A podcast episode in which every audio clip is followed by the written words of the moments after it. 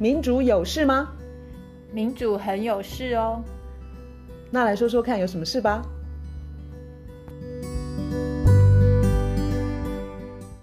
大家好，我是月韶，我是倩怡。我们今天要谈的主题是难民，当然，呃，是跟战争有关的的难民。难民这个词这几年来大家或许不陌生，不管是因为叙利亚战争逃到欧盟，或者是缅甸有一个地区是没有国籍的洛辛亚人。那最近呢，乌克兰嗯、呃、领土上面的战争，让我们看到很多真实的难民的脸孔，然后激发很多人的同情啊。国内也有很多呃。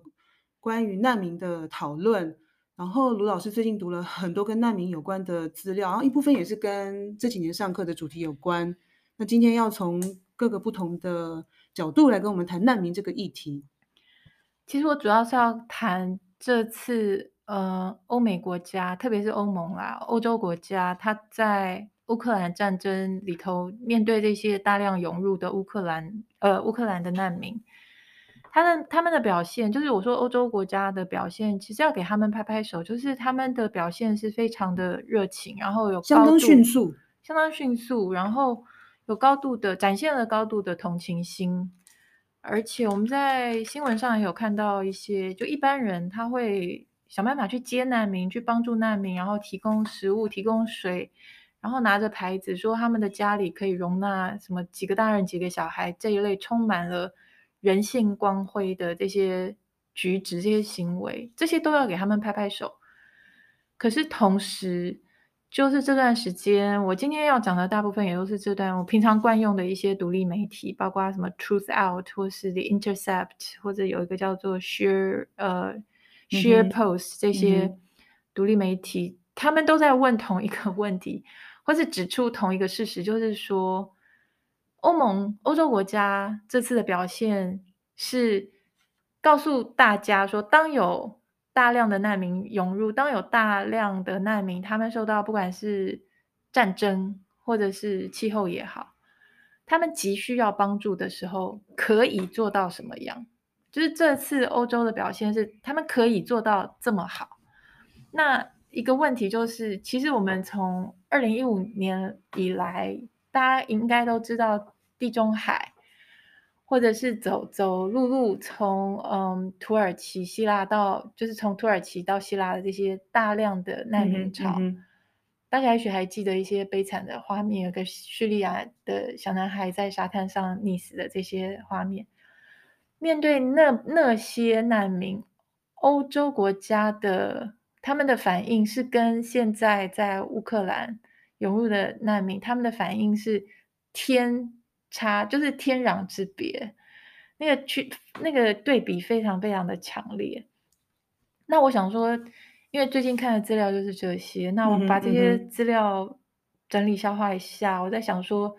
今天跟大家分享这个这个主题。你是说看到那个欧盟热情拥抱乌克兰涌进来的人，不能讲热情拥抱，但就是说很迅速的就就发挥了。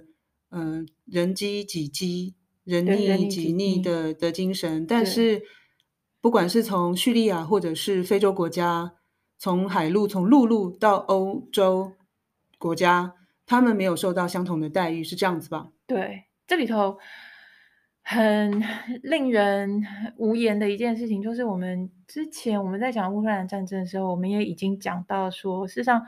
乌克兰战争里头最可恶，当然是普京是是没有。就毫无疑问，就是他发动这样的一个战争，而且都不肯停手，他是最可恶，是毫无疑问。可是我们一直都强调说，一直在创造这个条件的也是西方嘛，你北约一直东扩，这是我们前面讲过的。然后，所以重点就是说，这么多难民被创造出来，就是你西方，包括美国，包括欧洲，你是有责任，因为你前头创造出这个战争的条件，更直接的。创造这些中东或是南呃北非的这些难民的，同样也是西方，特别是美国的反恐战争。美国的反恐战争今年进入第二十一年。嗯。然后我现在讲的是一个叫做 Chris Hedges，Chris Hedges 是一个很重要的，我仰仰赖的一位独立媒体人，嗯、资深非常资深得奖的，他在 Share Post 里头讲到说，这二十一年来，美国入侵、占领、空袭所导致的平民死伤哦，因为我们现在在媒体就会看到说，俄罗斯就是神经病，他是平民，他也照样照杀不误，照炸不误。同样的，美国在他的反恐战争，他所导致的平民死伤，在伊拉克、在阿富汗、叙利亚、也门、巴基斯坦，啊，他总共杀掉了超过一百万，里头有四十万是平民。嗯哼，所以美国自己导致一个就中东地区被炸的稀巴烂，当然会创造出非常多、非常多多的难民，就跟现在乌克兰的情况是一样的。那最近布朗大学一个研究说，美国的反恐战争总共创造了多少难民呢？创造了六千万难民，就是包括像前头讲的这些国家。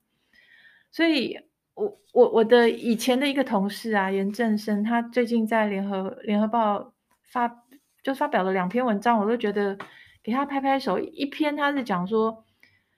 现在包括拜登在讲，还有西方媒体、台湾媒体也都在讲说，就指控普丁，普丁是战犯，嗯哼，没有错，普丁是战犯。这严正生他在联合报的标题是：如果普丁是战犯，那布希呢？嗯哼，就是大家都知道说，布希发动伊拉克战争是说因为他有大规模毁灭性武器，后来证实这不是事实，对，就是说谎。然后你想想看，杀了这么多的人，这么多的平民，就整个从伊拉克再加上阿富汗，再加上。也门再加上通通叙利亚，再通通加起来，创造六千万难民，然后杀了一百多万人，里头有四十万是平民。然后可是这里头一个就是说，不光是你的难民，他的肤色，或是你难民的血统，一个就是不光是大家处理难民的对于。白色皮肤的难民跟其他颜色的难民态度不同。我看的资料跟我刚刚提到这位我这以前的同事严正生他的另外一篇文章都处理到一个问题，就是西方的媒体他在报道这些战争的时候的那个种族歧歧视的那个情况相当严重。是就是他另外一篇文章的标题：从乌克兰战争看西方的种族歧视。不只是媒体，应该是普遍反映了他们一般人民的看法。对，他特别举出来，就是，呃，这一次啊，在乌克兰的难民涌入欧洲的时候，波兰表现非常好，然后奥地利也表现非常好，保加利亚也表现非常好，都非常的热情，然后充满了同同情心。就同样这些国家，就是到去年为止，都还非常严厉的，就是拒绝，如果你是叙利亚来的，你是伊拉克来的，你是阿富汗来的。是非常的铜墙铁壁，然后非常的，嗯嗯、而且非常反对欧盟。如果你要讲什么配额的话，拜托我可不要进去哦，极严厉，不要送到我的国家来。然后他的文章跟我看到的文章都提到一个说，呃，西方的媒体、主流媒体，包括哥伦比亚电视的资深记者、英国《每日电讯》，他们的乌克兰的难民涌入，他们的报道，这些记者他是对着镜头说。这些就是长得跟我们一样，他们跟我们一样用什么 Instagram，他们是跟我们一样，就是一直在强调是好像是同文同种，或是至少皮肤是一样，然后还会去强调说他们可不是那些什么阿富汗那些一天到晚发生战争的地方，就是你听了非常的 觉得很沮丧，就是这样的媒体，它的确是激发很多的西方人会觉得哦，那个是我们的同类。然后他们在水深火热，他们在逃难，嗯嗯、然后怎么会有我们的同类这么惨？他们又不是中东的什么伊拉克、什么阿富汗，言下之意就好像阿富汗或是伊拉克或是也门，那些都是哦，本来就常常在打仗哦，他们本来就是很多难民，就是那都是很正常。他就是有强调说这些，哎，包括法国的记者都有类似的问题，嗯、所以。我们我在强调说，他们这样对待乌克兰难民是，我觉得是是一个标准，是应该是一个好的标准。可是那个标准是应该用在所有人身上。那你如果去看那个欧洲，它在过去将近十年，他们的记录就是其实是非常的糟糕。有一个，嗯，我的看了一个 Truthout 这个媒体里头有一篇文章，是一个耶鲁教授叫做 L. Tayeb，他他讲的，就是他在讲说，你你如果去看说，不管你是指责普京他是犯了战争罪，或者是你特别去接纳乌克兰的难民，然后但是呢，当难民是不同肤色，然后当害那些有呃有色人种这么惨的发动战争的是像布希或是布莱尔这些人的时候，这耶鲁教教授他讲的非常的非常的犀利，他就说。大家在乎的其实不是那个罪，不是那个 crime，大家在乎的是这个 the crime against the white man，就是你这个罪，你这个战争罪这个罪行，如果你伤害到的是白人的话，那就不 OK。可是你同样是战战争罪这个罪行，假如说那些被打的、被炸的开花的是有色人种的话，嗯、其实大家都觉得。还 OK，我觉得听起来、嗯、听起来令很令人毛骨悚然，很毛骨悚然。然后我们可不可以把讲到目前为止的一呃一一些细节，就是呃具体的具具具体的把图像描绘出来？就你刚刚说到说，呃，西方媒体那他对于乌克兰有很高的同情，那这个时候他们说到不管是阿富汗或者是伊拉克、叙利亚的时候，都觉得说。嗯，那些国家本来就是会有战乱，本来就是政局不不不稳定。可是实际上，在这些国家，它的政局不稳定，然后延年战乱，根本是西方呃主权，就是西方大国进去搞鬼，甚至在那边打代理人战争。也就是说，我怕那个俄罗斯的势力在那边更壮大了，所以我要进去搅一搅，或者另外一边也是同样的看法。所以，是不是这个部分可以让大就是温习一下？说，呃，如果也有人以为 那些国家本来就是乱七八糟，然后本来就是人民没有办法好好生活，本来就是他们政府的责任，可是实际上，诶，是外面的政府也要负很大的责任。这一点可能，我我想有一些朋友不知道。诶，对，我继续讲那个就是 Truthout 这一篇啊，就是 L Tayeb 这个耶鲁教授教授他讲的，他是说我们都在一直被重复的灌输一个观念或是一个故事逻辑啊，就是欧洲它是美好的，是和平的，是稳定的，然后人民都是文明的，而且是人道的，然后是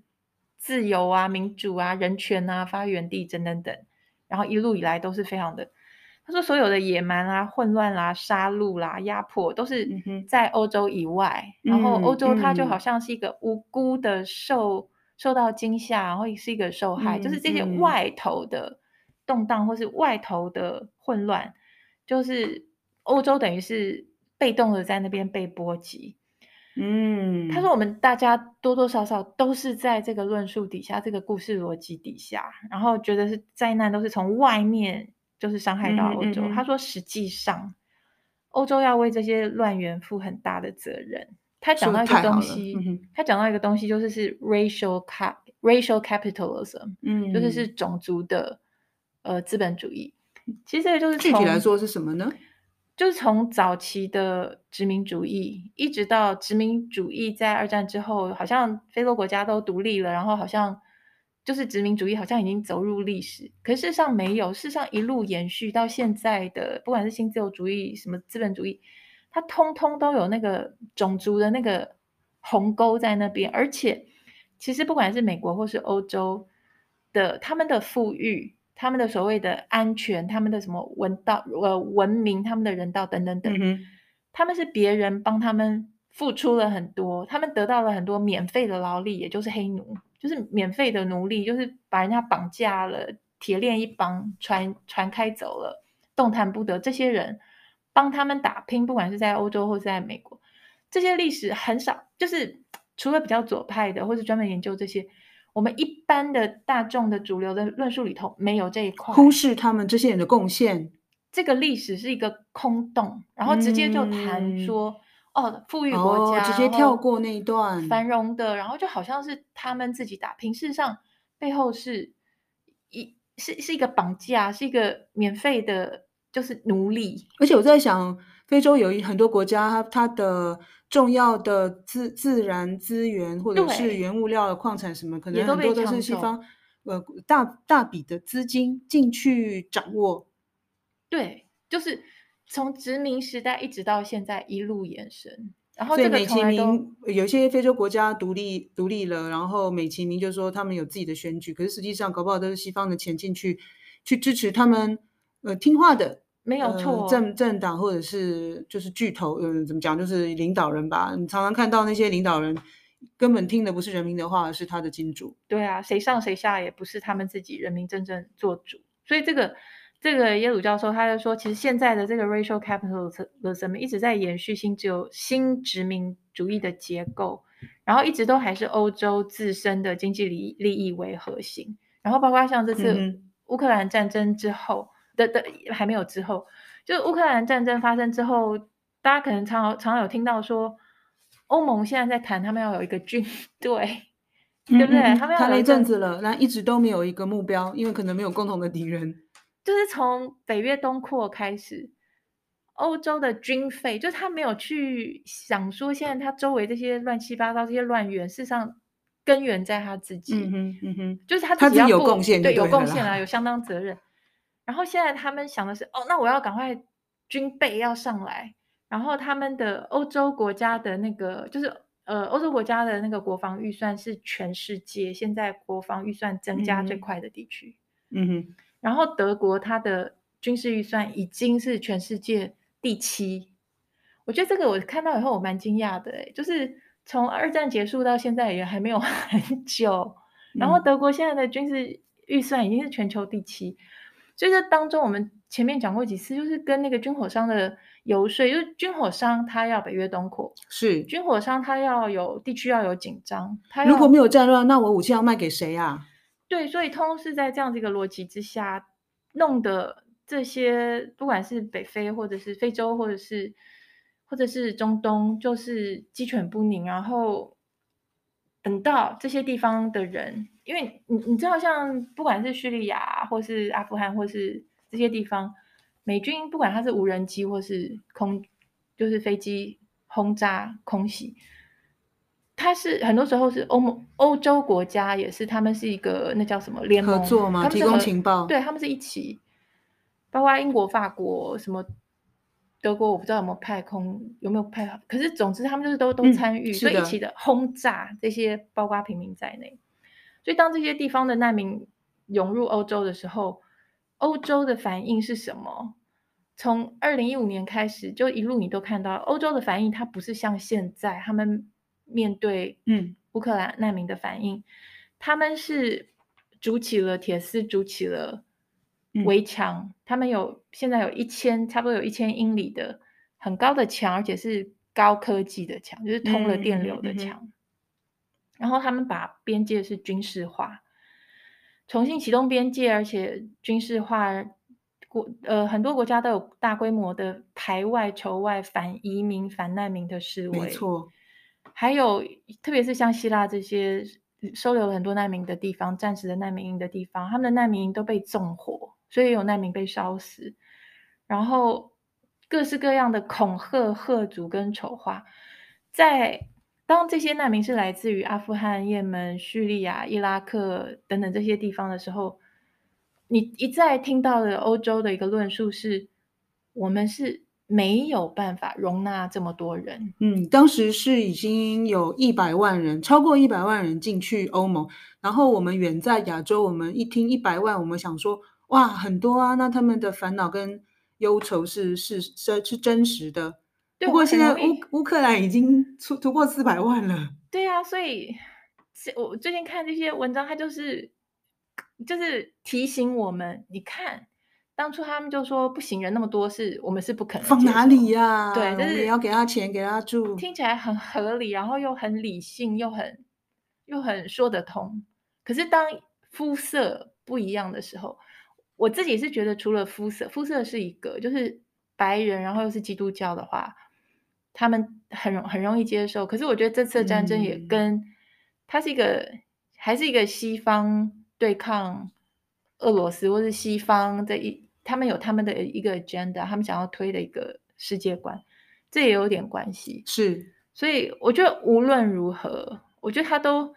凸显到，我们的确需要去想一下这个问题，那个对比，就是乌克兰难民他们受到的欧洲的欢迎、嗯、非常棒，非常好，四百万了。可是那些中东的、北非的，被美国、被欧洲的联军炸的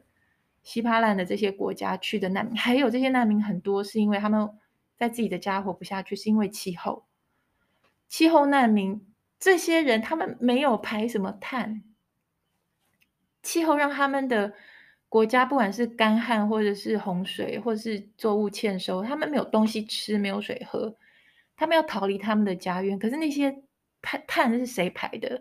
是美国排的，欧洲排的，台湾排的。台湾人均碳排也相当的高，对，十二吨。我们就是。那些难民现在第一不知道这个算是第一还是第几波的这些气候难民，他们几乎普遍没有排什么碳，所以问问题的根源就造成他们流离失所的，主要是这些富裕的国家。然后现在富裕国家对付他们是不手软，然后把他们，我等一下要讲一下地中海。好，好，最主要是因为说这些难民，就算有的人是成功抵达欧盟的土地。不要忘了，在那之前有一些人，呃，可能是因为人蛇集团给他的交通工具实在是太糟糕了，所以他们就死在海上。好，然后，呃，成功抵达，可能现在不知道被 关在哪一个没有人闻问的难民营。所以我我我们很想问一问说，说已经这么多年过去了，然后这些这些进去欧洲的难民是。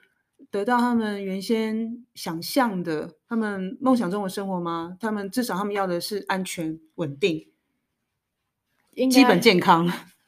对，我想要，就是这次找的资料里头有一篇是呃，The Intercept，我我常就是蛮仰赖的一个独立媒体，他讲的 Intercept 这一篇，我觉得我印象非常的深刻，就是嗯。呃其实你可以看出来说，其实现在对付这些被美国、被欧洲，可以说美国跟欧洲，它有很大的责任，因为它创造了它它它帮忙创造这么多人家国家那么糟糕的情况，社会、政治、经济，对气候。那可是美国跟欧欧盟，他们有点好像相互在切磋怎么处理的那个感觉，就是其实呃，他说就是欧盟呢，它。在我觉得很很悲哀的一点是，欧盟它在二零零一年南斯拉夫内战之后，其实有通过一个法，是说，当你的目的是要坚决守护自由民主的时候，突然有难民来的话，就必须提供快速的而且不官僚的给他们支持。那二十年过去了都没有启动这个法，是的。可是这二十年当中，明明就有很多什么叙利亚、阿富汗，没错，这些难民来敲门，上百万来敲门。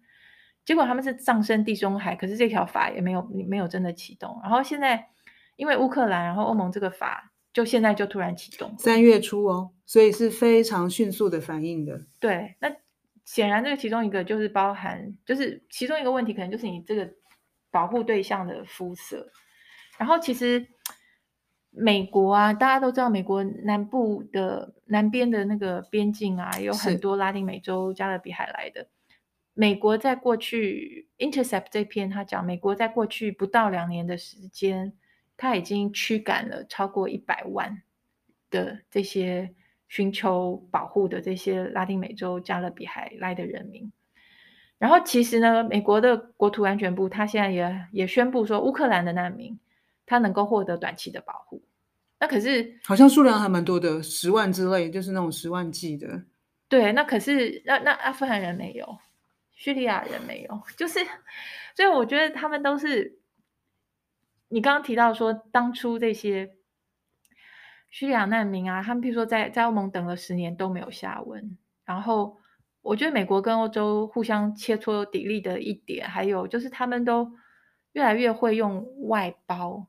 就是嗯嗯，就是 outsourcing，就是变成说不是政府在处理这件事，而且而是政府花钱。欧盟很有名的就是他花钱是让土耳其，就是我给土耳其钱，那人你留在那边，你千万不要让他到欧盟来。然后美国也是一样，也也是仰赖外，好像眼不见为净哎，这样子的做法听起来就是，哎，你们你们帮我处理好哈，我我就是丢一点钱把这个事情搞定，我我不要看到，我不要知道。其实，澳洲也有，就是他们也有、嗯、有那种小岛在放那个等待移民的人，对对对对，然后那那些人的处境，那就眼睛蒙起来，耳朵。盖起来就不要去管那些人的处境，结果那个他们的处境是非常的惨。在在那个，我先讲一下说，从在地中海这边啊，嗯、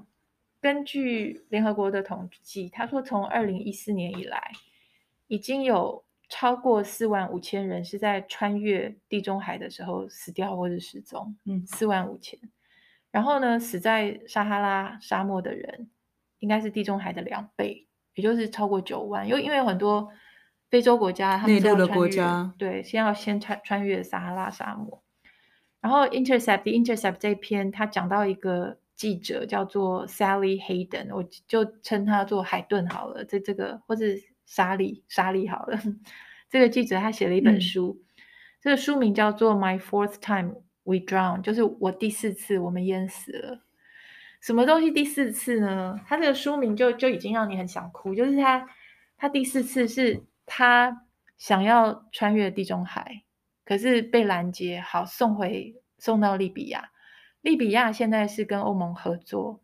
利比亚现在变成是一个欧盟很得力的助手，而且他的角色变成是很像欧盟的公务体系的一部分，变成说有难民要从北非到。到欧洲，呃，欧盟他们的海巡单位有一个叫做 Frontex，也是恶名昭彰，而且它的预算在过去几年就是直线攀升。欧盟给很多预算给这个恶名昭彰的海巡署，它的一二零一八的预算是一亿一千八百万，到了二零二二年，它的已经到了七亿五千多万的预算，所以这 Frontex 它会用飞机在空中。看哪边有人想要渡海，是。然后因为欧盟他们签了一九五一年跟一九六七年的难民，就是国际法，就是呃难民公难为难民地位公约，然后还有一个是难民地位议定书，反正就是一些国际法规范说，你签约的国家你是不可以把这些寻求庇护的这些难民把他送到嗯任何有危险的地方。嗯不管是他家、他他的国家，或是你他，你不能把他推回去，就是就是二战之后慢慢发展出来的这个国际法体系，所以欧盟不可以随便把人家驱赶或者把人家弄死都不行。嗯、所以欧盟他在空中看到有人想要渡海的时候，他是通知利比亚，所以这个利比亚是欧盟他们帮忙，就是出钱出资，然后利比亚现在变成很像欧盟的公务执行单位。利比亚的船去驱逐这些难民，想要试图渡海的难民，所以这本很可怜的书，就是书名很可怕的书，就是说我第四我第四次的时候，我们都淹死，就是第四次想要渡海被拦截、被驱逐，然后送回非洲大陆北非，然后再一次尝试，再一次尝 试到第四次的时候被淹死。这这当然是这个这本书是那个记者他记录，嗯哼。就是非洲这些想要去欧洲国家的这些难民他们的故事，然后这里头我觉得很可怕的是，呃，有一个有另外一个记者他说，现在利比亚它很像一个欧盟的影影子移民局，就是 shadow immigration system，就很像影子内阁或是影子，就是它等等于是一个地下的，是帮欧盟处理难民的一个部门，嗯、然后这里头有高度的利润。它可以赚很多钱，就是它这个外包，就是你你欧盟纳税人的钱就拿来。嗯，很可怕的是，利比亚里头涉及这些帮欧盟办事的这些团体里头，很多他本身是人蛇集团。这个我看了这部分，我觉得相当的可怕，就是他本身是 做人蛇集团的生意的，他自己都会人口贩卖，或是会。把这些人拿去，不管是什么性奴隶，或是儿童，或是就是听起来是很可怕的这些人，欧盟居然是跟他们合作。因为、嗯、听起来欧盟就是自己动不了手，然后把叫叫其他人下狠招啊。对，欧盟只要人不来就好了，看不到就好了，就人不要进来就好，其他我我钱给你，你帮我处理。所以当这个利比亚他们拿了欧盟的钱，然后帮忙办事，再加上他们自己本身有些又是自己就是人蛇集团，经验很丰富，经验很丰富，然后。他们这些又从海上拦截回来的人，有些呢是就掉入人蛇集团手中，有些是消失在利比亚的秘密监狱，有些是卖到什么奴隶市场。反正听起来好可怕，哦，你都不会相信这个是现在发生在这个世界上，嗯、而且是欧盟它是涉入的一个一个事情，这很不 OK 耶，听起来很不 OK。然后。这本书嘞，就是这个 Sally Hayden 他他写的这个第四次我们都淹死了这这这本书里头举到一个例子，是在利比亚特别恶名昭彰、特别残忍的一个难民拘留所，叫做 Zintan Z I N T A N。他说一个叫做 Fatima 的一个女女性，她是呃西非的甘比亚人，那这那边因为应该是战乱吧，反正就是。活不下去，所以他他就就就逃，然后加上他的先生有心脏病，然后他们就要想要渡海，要到因为在非洲大概得不到帮助，他们就想要渡海到欧洲去，想要想要活命啦。然后他先生本来就有心脏病，然后他们当时渡海的时候，他的肚子里怀的是第四个小孩，然后他们呢在呃他们在。在海上，当然就被拦截，拦截回来到那个被利比亚丢到这个 Zintan 这个最恶名昭彰的难民营，这个是二零一八年的事情。然后在这个，因为这个他他这个拘留所就是什么都没有，没有医疗，然后没有，就一切都很糟。他就眼睁睁的看着他的当时的六岁的儿子，眼睁睁的看着他死掉。怎么死的呢？是盲肠炎。他盲肠炎可以让一个人死掉，然后他们这个孩子死了几个几周之后，他的先生也死掉了，然后他最后他是在这个拘留所里头生下他第四个小孩，然后他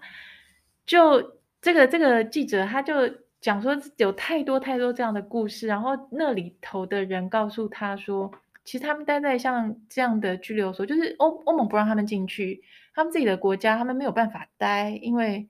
战乱或是气候各种，他没有人会好好的在自己的家可以待，他不待，然后要冒这些生命危险。然后这个记者他就说，那些拘留所的人告诉他说，他们事实上他们最害怕的一件事情就是，他们觉得他们已经被遗忘，因为整个世界没有人知道他们在那里。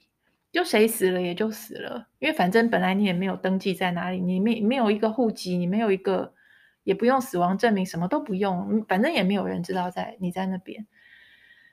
他说这些拘拘留所的人，他当初有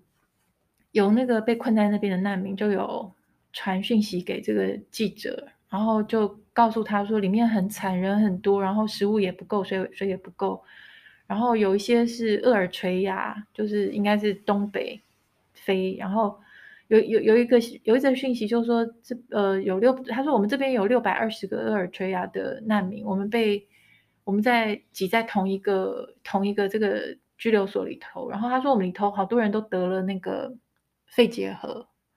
然后就在求救，就是像他得到这些讯息之后，他才开始去调查这些事情，然后包括联合国的。呃，UNHCR 这个是应该应该是 High Commissioner for Refugee，应该是难民总署之类的联合国，他们否认说那边有什么问题，因为其他的一些什么国际呃移民难民总署一国国际移民组织。他们也都否认说这里头有什么有什么问题，联合国的组织都不承认那里有问题。对，就说没有什么问题，因为这个是欧盟出资在 run 的。他们就相信说欧盟应该有基本的标准吧，或者是他们不方便说承认，我不知道，我不知道他们是。他们可以派代表去看呢。可是，对，那反正总之一直要到，不过他们也都有资金的问题啦。对，一直要到二零二零年这个。非常恶名昭彰的这个 Zintan 这个拘留所才被关掉，然后这个当中是那个就是呃无国界医生，他们、嗯、他们自己去看了无国界医生，他们去看，然后他们是讲说那个情况是你没有办法形容的害人，那么的可怕。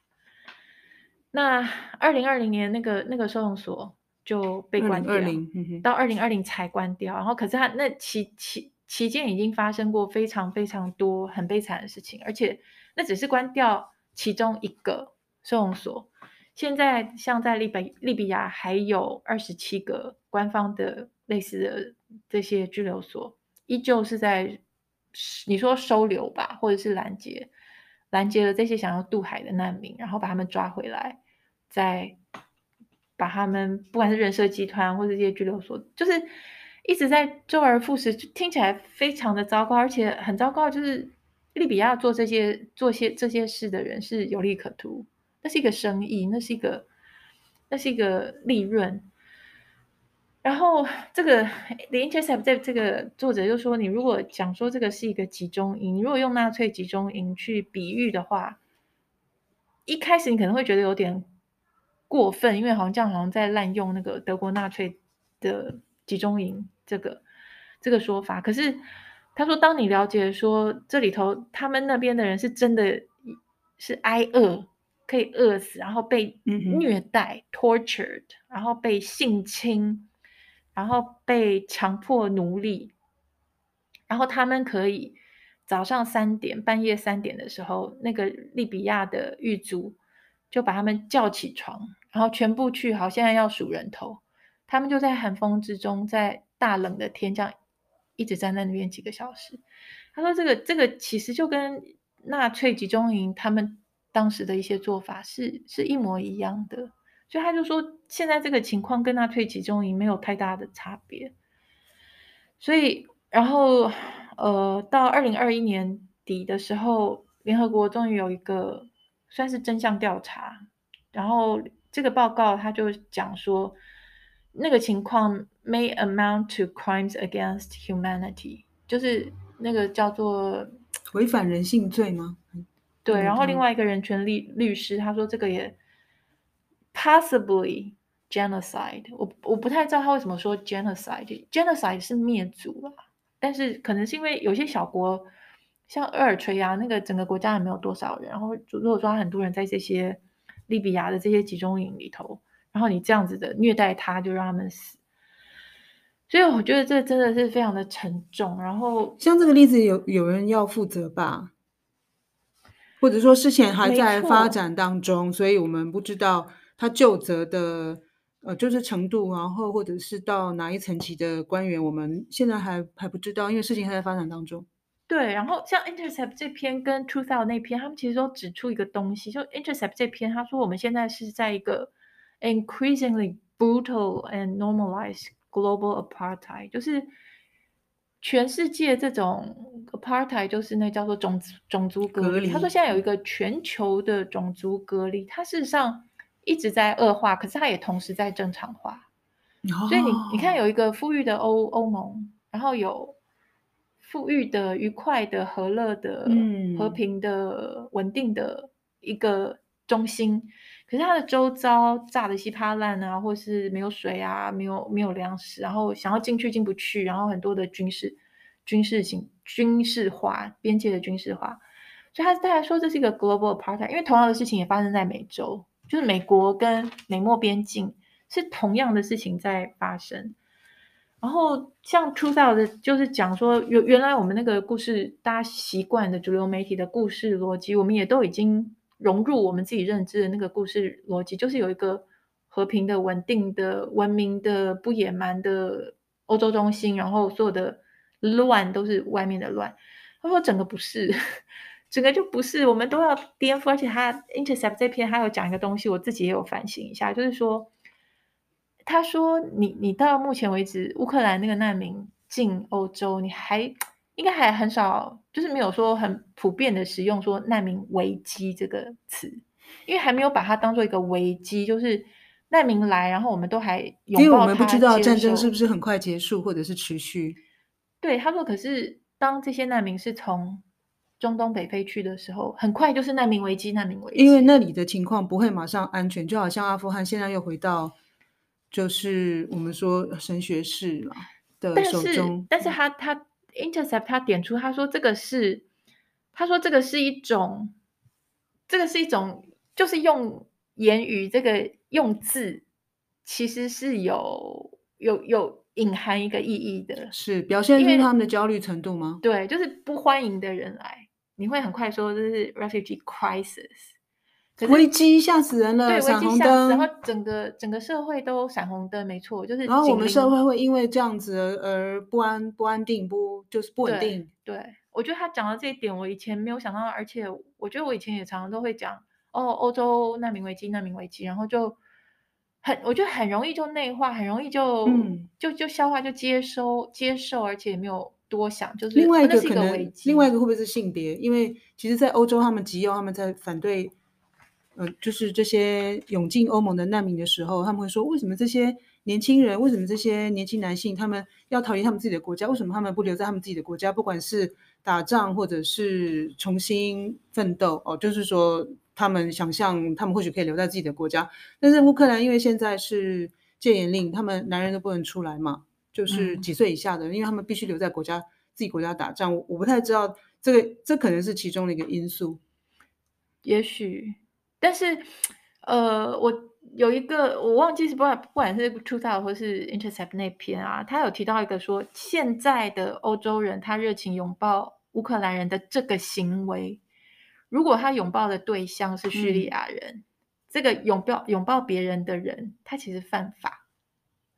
你知道吗？这里 有一个，那要看他们的法令，因为我知道欧洲有一些国家，比如说。最近有好像是意大利前市长，他就是好像被判刑三十年吧。然后先前法国也是十三年，就是、对对对，哦，十三年拍谁？我有点把数字颠倒。那在法国也是啊，就是说你不能够呃收留没有纸张的的人嘛，就是这个就是他在那种情况之下，那他们又要用他们自己的本国的法令去处罚他们的人民，这就是很吊诡的事情啊！因为难民太难民。它的定义就是你，你想想看，我现在战争，我逃难，我有什么吗？我有，我有，我我先申请 visa 吗？我先申请签证吗？那可能吗？这国际国际法里头，你必须对待难民，就是难民，他就是 by definition，他逃难，他没有，不见得有护照，然后他他不太可能先申请好，经过你同意的签证，这才是所以他为什么要申请难民？所以意大利的这个这个前市长啊，他这个城市怎么念？是 Riace 吗？Riace，我们不不大确定，大概是。他说他当初那些呃中东跟特别是北非难民到意大利，他这个小镇这个小城市的这个市长，他就是 welcome，他欢迎了差不多三万五千的这些难民。然后哦不对不对，这个是现在的欧盟。他说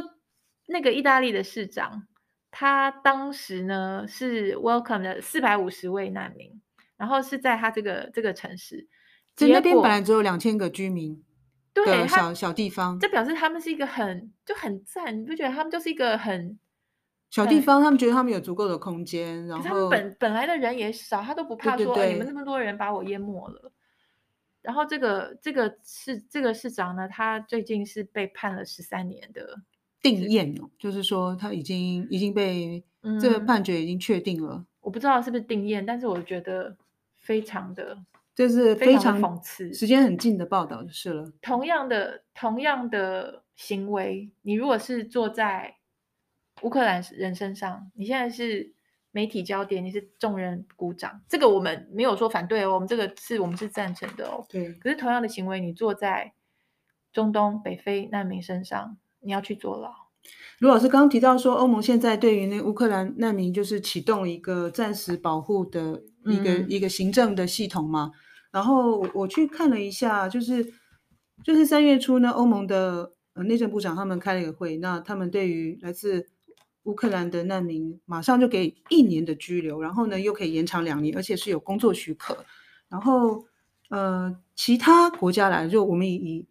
叙利亚为例好了，然后行政程序就是不一样。然后以在法国为为例，那他们要去警察总署申请庇护，那你登记立案之后呢，你会取得就是在管理难民的这样的一个一个机关的给你一个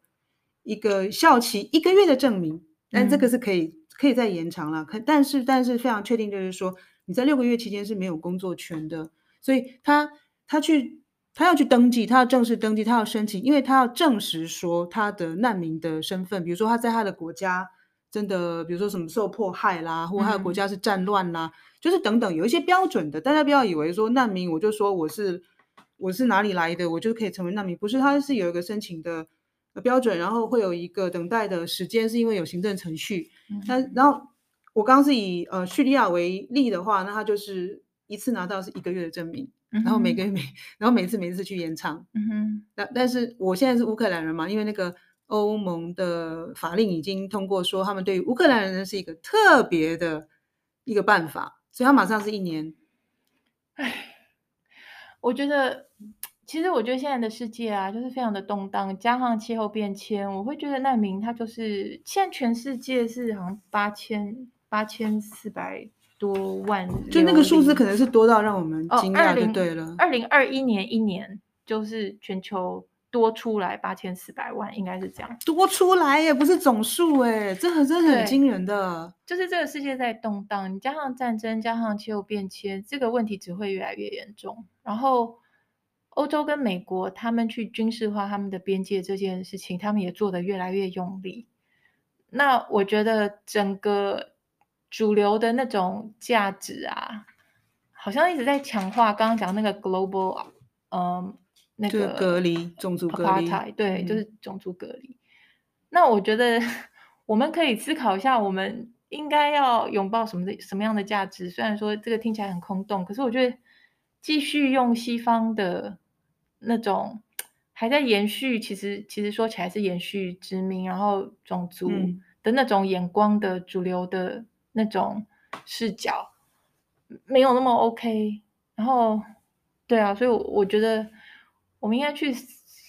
思考跟感觉一下，真正比较美好的世界是应该是用什么样的价值，一视同仁的对待这些，特别是